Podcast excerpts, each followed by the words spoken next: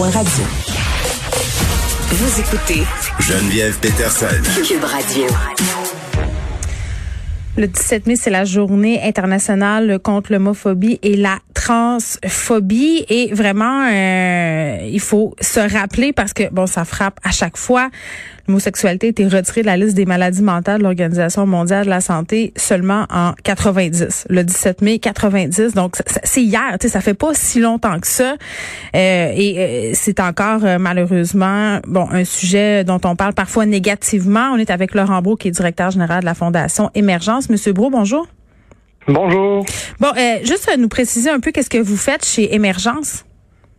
Oui, c'est un organisme qui lutte contre l'homophobie et la transphobie. Mm-hmm. On met sur pied des programmes de sensibilisation, d'éducation, d'information, que ce soit le programme pour que vieillir soit gay pour les milieux aînés, mm-hmm. que ce soit pro-allié pour le milieu de travail. Euh, mais notre programme central, c'est la Journée internationale contre l'homophobie et la transphobie. C'est la mm-hmm. fondation qui a créé cette journée-là pour la première fois au monde en 2003 et qui est maintenant soulignée dans plus de 130 pays. Oui, puis absolument, il y, a, il y a comme une espèce de thématique à cette journée-là.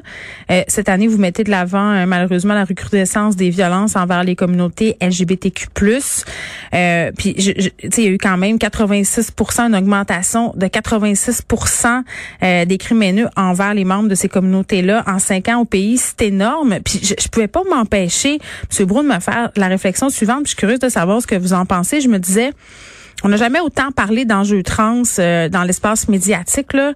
Puis, bon, c'est assez ironique que les cas et les, cas de violence et d'intimidation augmentent. Est-ce que c'est parce qu'on fait connaître le sujet à des intolérants? C'est comment ça que ça comment on en parle de plus en plus puis qu'on a une recrudescence de, haine puis de violence envers ces communautés-là? Ben, c'est une excellente question. Là. Euh, dans le fond, c'est euh, ce que ILGA, qui est euh, international pour les gays et lesbiennes, euh, expliquent dans leur rapport, c'est qu'en fait, c'est l'effet de ressac ou backlash en anglais. Mm-hmm. euh, dans le fond, c'est ce qu'on constate, c'est que sur la planète entière, les droits pour les communautés LGBT avancent. Euh, ça, c'est une bonne chose. Ça avance lentement. On aimerait pas que ça avance plus vite, évidemment. Par contre, euh, ces avancées-là suscitent des réactions négatives. C'est un petit peu comme quand on est dans le placard. Quand on est dans le placard, c'est un, mécanisme de protection, de défense. On ne veut pas subir de l'homophobie ou de la transphobie euh, manifeste. Mais quand on sort du placard puis qu'on s'affirme, c'est là que les personnes qui sont plus intolérantes euh, réagissent de manière homophobe et transphobe. Donc, transposer ça au niveau plus collectif, euh, plus sociétal, c'est la même chose. Les droits avancent, on s'affirme plus, ben malheureusement, ça crée des réactions négatives mm. plus vives qui se traduisent en de la violence euh, physique et parfois même des décès. Oui, puis je pense aussi que bon, il y a certaines formes de violence et tout ça qui sont plus euh, socialement acceptables, il y a des formes pernicieuses de discrimination euh, qui sont encore bien bien euh, présentes. Tu peux tu sais maintenant tu peux plus créer des insultes homophobes à quelqu'un en pleine rue, c'est sûr que ça passera pas là, mais il y a toutes sortes de façons d'être transphobe, d'être homophobe qui sont larvées dans nos comportements au quotidien, parfois même sans qu'on s'en rende compte. Oui, ben c'est ça. Au, niveau des droits, évidemment, ça a beaucoup avancé. Il y a plus de protection au Québec, au Canada. Tout ça, on peut en être fier. Collectivement, c'est vraiment une belle victoire, c'est une belle avancée. Le problème, euh, ben, c'est sûr qu'il reste des droits encore à aller chercher, notamment pour les personnes trans et non binaires. Mais ce qui est à changer ici, c'est surtout euh, l'image, les perceptions, les préjugés.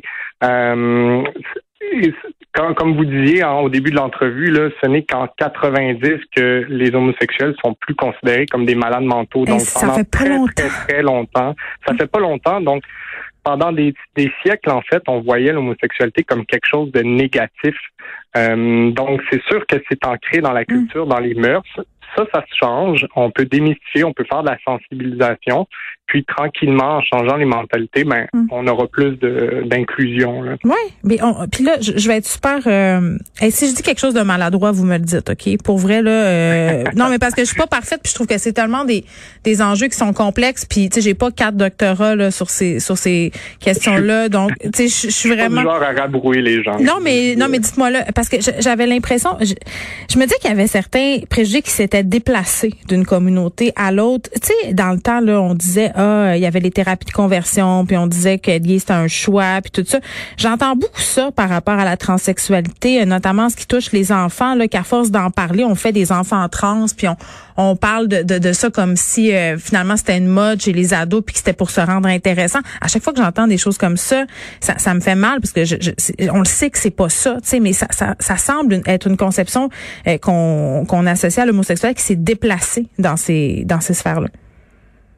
Ben, c'est-à-dire qu'il y a, euh, on, on a parlé pendant très longtemps de l'orientation sexuelle. Ouais. Euh, bon, euh, la décriminalisation de l'homosexualité en 69, là, avec la fameuse phrase de, de Pierre Elliott Trudeau, là, de, que l'État n'ira pas dans les chambres à coucher. Ouais.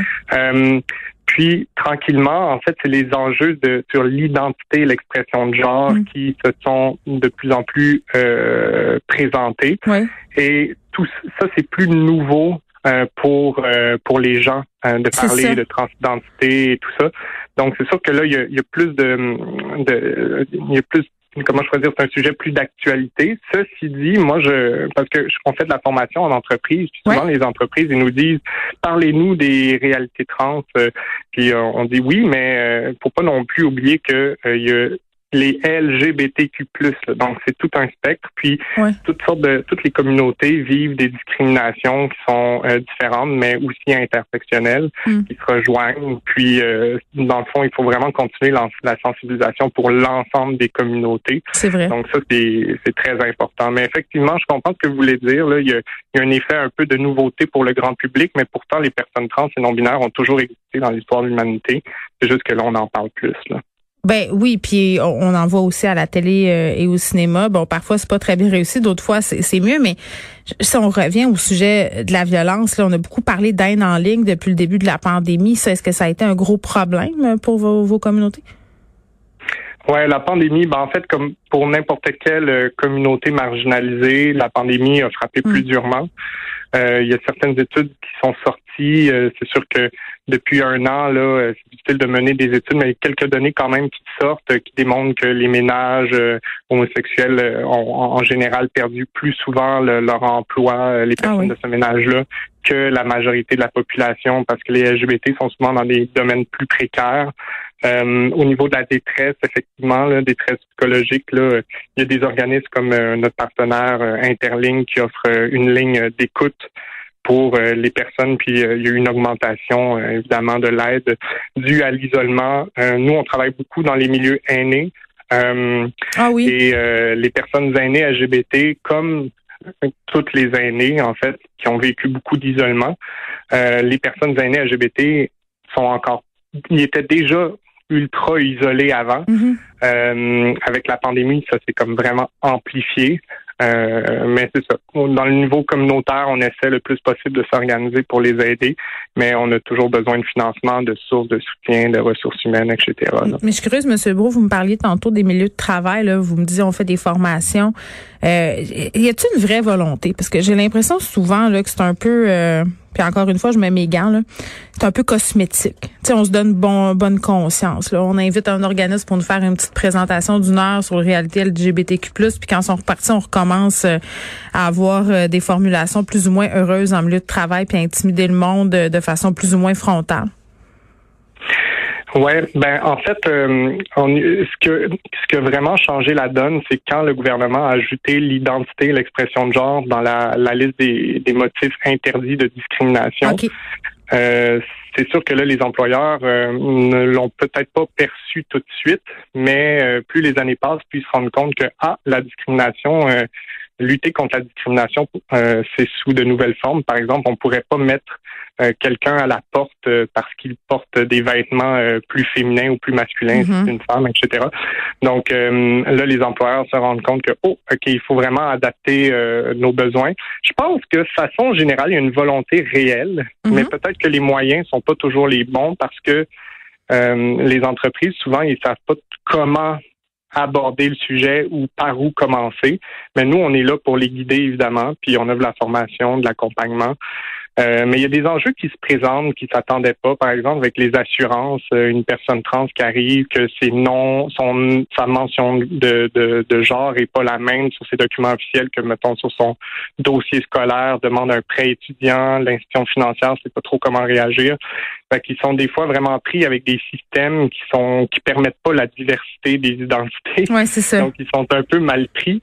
Ouais. Euh, ou ça peut être une transition en milieu de travail où euh, là, l'entreprise sait pas comment euh, bien encadrer pour accompagner la personne puis Ouais, annoncer. c'est à tellement l'équipe, délicat. Ben oui, tu sais, puis tout le monde, c'est ça, ça, ça demeure des enjeux excessivement délicats. C'est pour ça qu'une journée comme le 17 mai existe, ça nous permet d'en parler, de démystifier un peu tout ça, puis de se regarder aussi là. Des fois, on a des formulations maladroites, donc peut-être essayer d'être délicat dans notre approche aux autres.